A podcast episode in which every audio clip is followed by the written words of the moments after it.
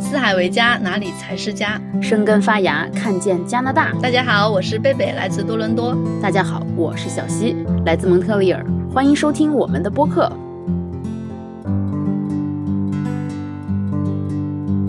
三八妇女节了嘛，我们的小播客也不能免俗，跟大家也聊一聊，呃，和妇女节相关的一些主题。今天三八妇女节，你有收到礼物吗？花吗？还是什么东西吗？感受？我现在在这里生活了之后，我发现加拿大的这个过国际妇女节的这个氛围没有那么浓，包括在商家呀，然后也没有做什么促销活动啊。我看最多也是一些什么非盈利组织啊、女性组织或呃加拿大总理他会发表一下讲话嘛哈。我我就想起在国内的时候，国内那会儿你好像呃被那个热闹的氛围就推着往前走，你不买花你就对不起女性。对我来说，我那会儿。是完全没有思考说妇女节是背后是什么意义，有什么历史哈，就觉得哦这个节日很好，我可以休息或者放假，或者是单位可以发点东西，借机让老公给你买点东西。现在在这边呢，呃，我看媒体上更多的宣传的就是，呃，妇女节对于女性的一个真正的意义是在哪里？我这个看到比较多。然后这两三年吧，我觉得在国内的媒体上。我不知道是不是我的这个信息茧房哈，包括我的这个公众号啊，然后我的微信，我觉得大家开始慢慢的多起来，在反思说这个我们到底为什么要过这个妇女节，然后我们应不应该称它是女神节？我们是不是这个节日被消费主义的这种这种思潮给挟持了？我感觉这边的商家可能也没有像中国的商家那么的所谓加加引号的一个精明了，不会说搞特别多的活动，但是。今年的妇女节还挺特别的，因为我女儿从学校带回来一朵花给我。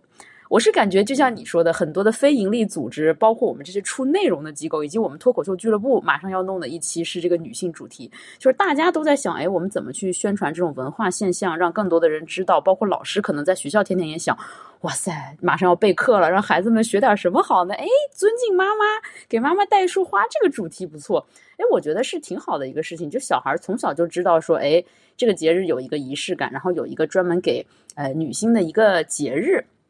让他们受受这种熏陶，我觉得还是都挺正面的。然后其实还有一个事儿哈，就是其实今年整个妇女节没有什么特别的东西，但是突然有一条热搜出来了，就是应该是当时是那个新闻联播的主持人海霞吧，就采访他，他就证明了一下，他说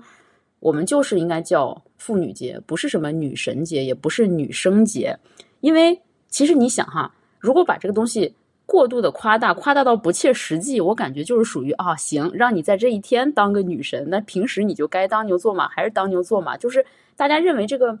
妇女有一个不太好的一个意义吧，总觉得好像妇女就是那种不修边幅、邋里邋遢的那种样子，不太能接受这个名词。这次我在写我的那个脱口秀稿子的时候，我就写了，我说就是一妇女，没有什么特别的，妇女就是代表我的性别，我是一个法律上的女性。所以说，现在就是有一个好奇的事情，包括在我们脱口秀俱乐部也是一样，就是我们之前总说可能妇女相对是比较弱势的一方，然后现在我们慢慢在崛起，我们要为自己发声，要多去表达自己的状态这样子。但是这这一段时间过去后，我就发现一个很奇特的现象，就是这些男人们都去哪儿了？Where are the men？现在包括在我们俱乐部里面也是压倒性的哦，就是女生要多于男生。所以说我我我相信我已经努力的再去突破我的圈层。我觉得现在的女性们也在非常有意识的去崛起，去发表观点，但是男性们没有相应的声音和思考出来。在加拿大之后发现哈，加拿大它每年的那个国际妇女节，他们都是有相应的主题的。像今年它的主题就是 Every Woman Counts。每一个女性，不管她是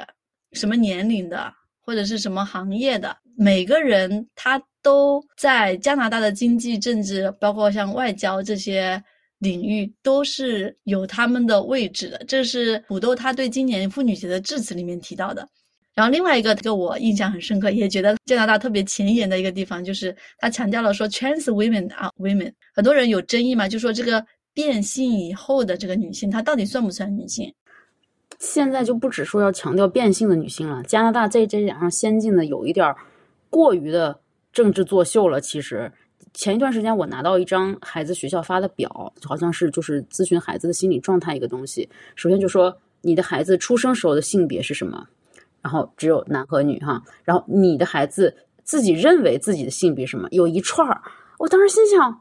有点过了吧？这个东西，大家心里就是尊重知道就好，但是你过于的去引导和教育，就很难保证这小孩子会不会为了这个东西觉得新鲜和有趣，去跟风。当时其实我的心里是有一丝。担忧的，包包括当这个世界上有任何的东西，现在你有没有发现那些大公司发邮件的时候，比如说我叫张三，我是一个 he，然后会画一个 slash，就是一个斜杠，然后是一个 him，就是我是一个生理男性，然后我希望你们也按一个男性来，就是认为我就是 he slash him。如果我是一个 he slash her，就是我是一个男性，但是我希望你们以一个女性来看待我，就是每一些地方的分寸有标的。太清晰、太明细，就会让人觉得 What's going on here？为什么要弄成这样子这么细？包括之前在前一期里面，我有举那个例子，就说，呃，加拿大有政治正确到什么地步？哈，他以前的国歌里面有说，好像是说，呃，上帝指引着他的子孙们往前走，怎么怎么样？God guides his sons，就是 son 在在英语里面是儿子的意思嘛。然后后来大家都说不行，凭什么指引儿子？那难道就不指引女儿吗？然后就把那个 sons 改成了 all of us，我我有点怕，怕有点太过了。嗯，这个我想发表一下不同的看法啊。我的想法其实是跟你相反的，我觉得他并不过分。我非常理解你的那个想法，就是说有时候会不会觉得他做的这些事情会不会误导我们的小孩，因为他们是没有判断力的。我后面又往后想，如果我是那少数，我希望他们为我做什么？对我来说，他是做了一件正确的事情。比如说，你这个国歌的事情，以前因为这个父权的这个影响，他们的确是用了 “son”，但是现在我们意识到这一点之后，要把女性、男性都包括进去，那我们为什么不去改它呢？如果有条件去改的话，为什么不去改？既然改了之后把男女都包含进来了，那我觉得是很有必要的。然后包括你前面说的这个性别，就是当你。在这些表格里面，如果不出现这些，OK，你心里说尊重 LGBT，心里说承认他们，但你这些形式上没有表现出来，你怎么去尊重他？你少数人的权益怎么去保证？不是说我心里想到就可以，而是在形式上需要表现出来的。所以现在的意思就是说，呃，也许在这个整个世界上有百分之。四十九点五的男性，四十九点五的女性和百分之一的 LGBTQ，现在这百分之四十九点五的人的利益还有很多得不到保障。然后这百分之一的人天天闹，然后就说得把这百分之一的人得哄得特别好。比如说，我如果是一个 LGBT，然后当我发现我填表格的时候，我发现没有我的选项，那我应该怎么办？我要单独去申请吗？不是的。我不应该单独去申请，我是在我选的时候，我就应该有我的这个选项。就算我是那个百分之一，你想一下，如果你就是那个百分之一，你会怎么想？这里就涉及到，其实你是一个弱势群体，你是一个少数群体的问题。如果按照我们现在的说说法，因为少数群体只占了百分之一，那么我们是不是不要花这个努力，直接把他们从我们这个群体里面 kick out？我们就不用花这么多努力，不用花这么多的精力去做这些表格，去做这些改变。我如果我就是那个残疾人，我们可能世界上残疾人，假设我们几千万人，可能就几万人是残疾人，就那么几万人，我们有必要做残疾车道吗？有必要在每个公共场合做适呃合适残疾人去用的那些公共设备吗？我们要用纳税人的钱去帮助这些残疾人，可能这些残疾人他连劳动能力都没有，我们有必要为他们付出这些东西吗？我生来是残疾的，但我也是一个人。对，加拿大其实现在的变化是很符合你的这个素这个的未对于未来的这个蓝图的，只是有的时候我觉得，哎呀，都是纳税人的钱呐。就说这一次咱们这个做这个三八妇女节这一期专题，就是不可避免的又会落到什么女权呐、女性主义这样的话题上面，其实。当我看了这个加拿大女性发展的你给我的这个呃这个书籍的这个 guideline 之后呢，我发现其实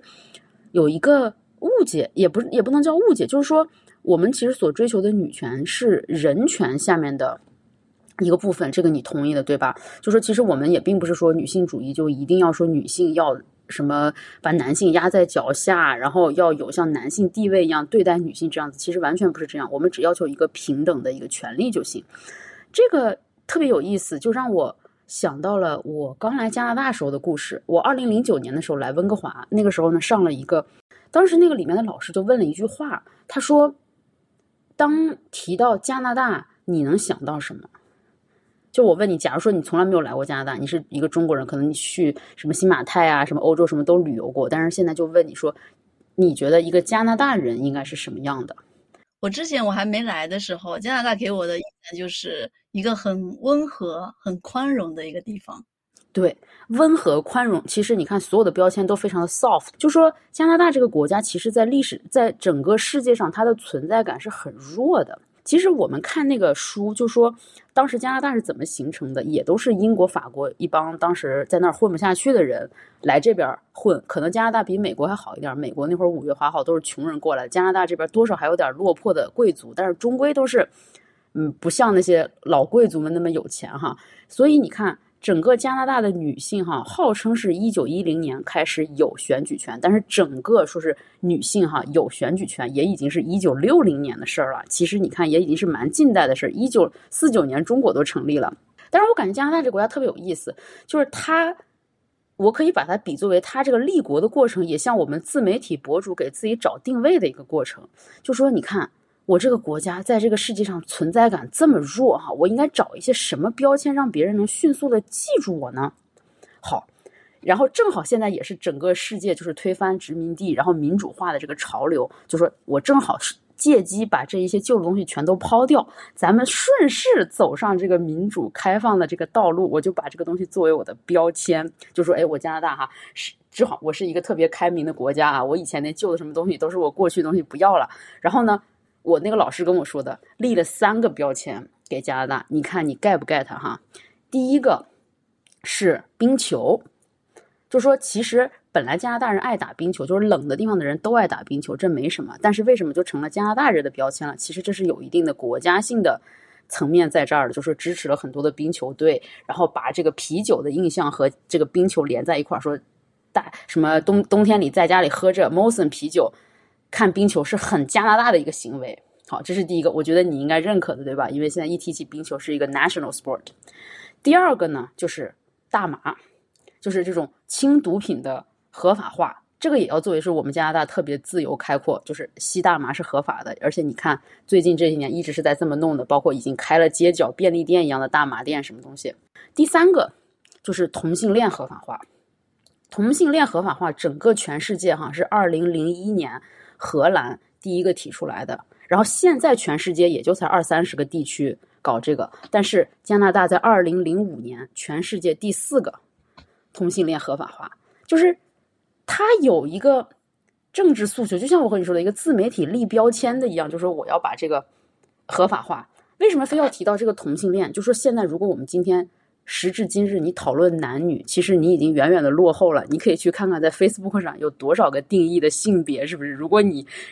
所以我就说，其实在加这个国家，它是很有 sense 的。零五年的时候就定了，说同性恋可以合法化，包括就是你不用结婚，只要是同居够一定时间，他这个同居的人 common law，英语叫 common law，法语叫 conjoint 嘛，他也是受。法律的合法保护的，其实如果我们今天只是泛泛的来论男女的话，你觉不觉得其实他这是在非常大的程度上尊重了女性的权利，尊重了男性权利，尊重了你作为一个人的权利？你刚才提到那个点，我觉得讲的非常好，就是我们现在讲这个男女平等，其实是已经一个非常落后的一个概念了。没错。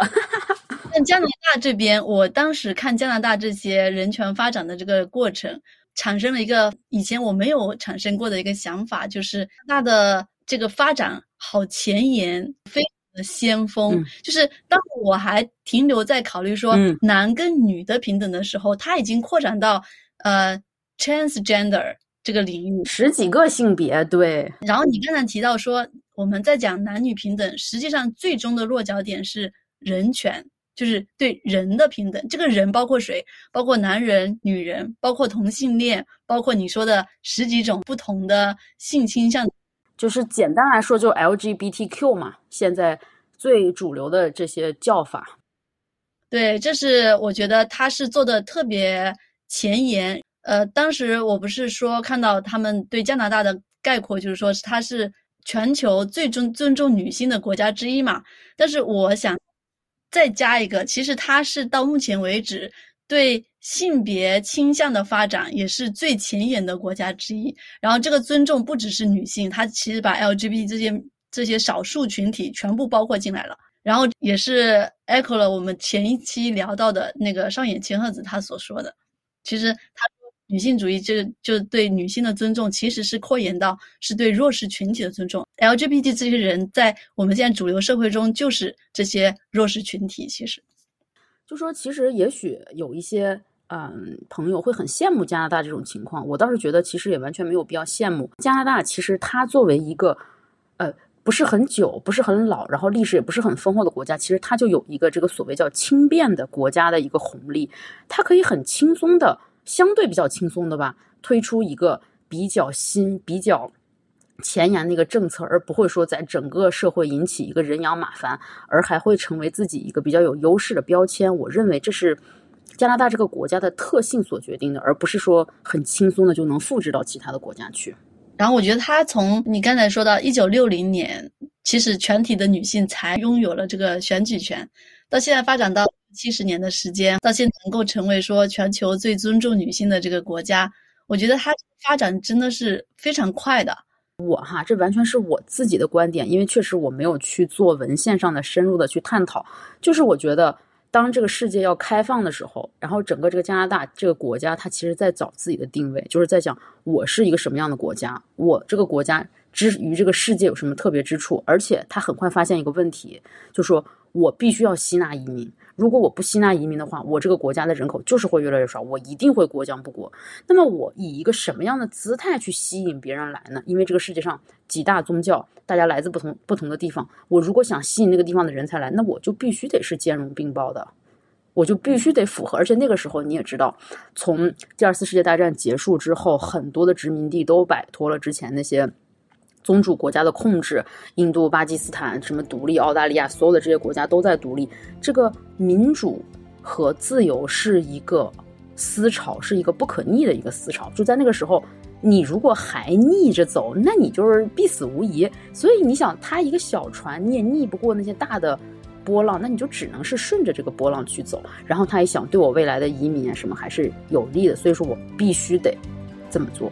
如果我一个移民国家，我还歧视说，哎，你来的人，你这个戴头巾的不行，哎，你那个是什么孔子文化底下的不行，那你还吸纳什么移民？是不可能的。他做出了一个对他最有利的决定吧。没错，没错。那么今天的节目就到这里为止。如果你们有什么想法，欢迎给我们留言哦。我们下期再见，拜拜。